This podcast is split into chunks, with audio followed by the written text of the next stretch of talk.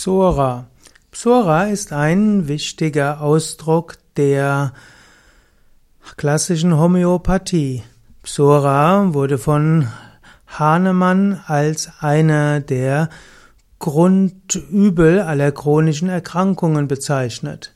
Psora wird auch bezeichnet als psorische Miasma und Hahnemann hat gesagt, dass diese chronische Miasma, diese psorische Miasma das Grundmiasma ist, also die Grundstörung, das Grundübel. Wenn Psora vorhanden ist, dann können die anderen Miasmen, die anderen Störungen kommen. Die Psora ist daher für verschiedene funktionelle Störungen verantwortlich Dabei sind diese Krankheiten ohne Gewebsveränderung oder Zerstörung.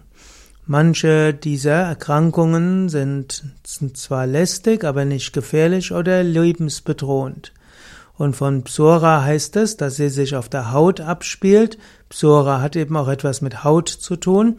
Und es heißt, wenn man Hautsymptomatiken unterdrückt, dann kann es in einen tieferen, tiefpsorischen Fall hineinrutschen und dann können psorische Erkrankungen kommen, zum Beispiel auch nach Unterdrückung von Schweißstuhl, Menses und so weiter.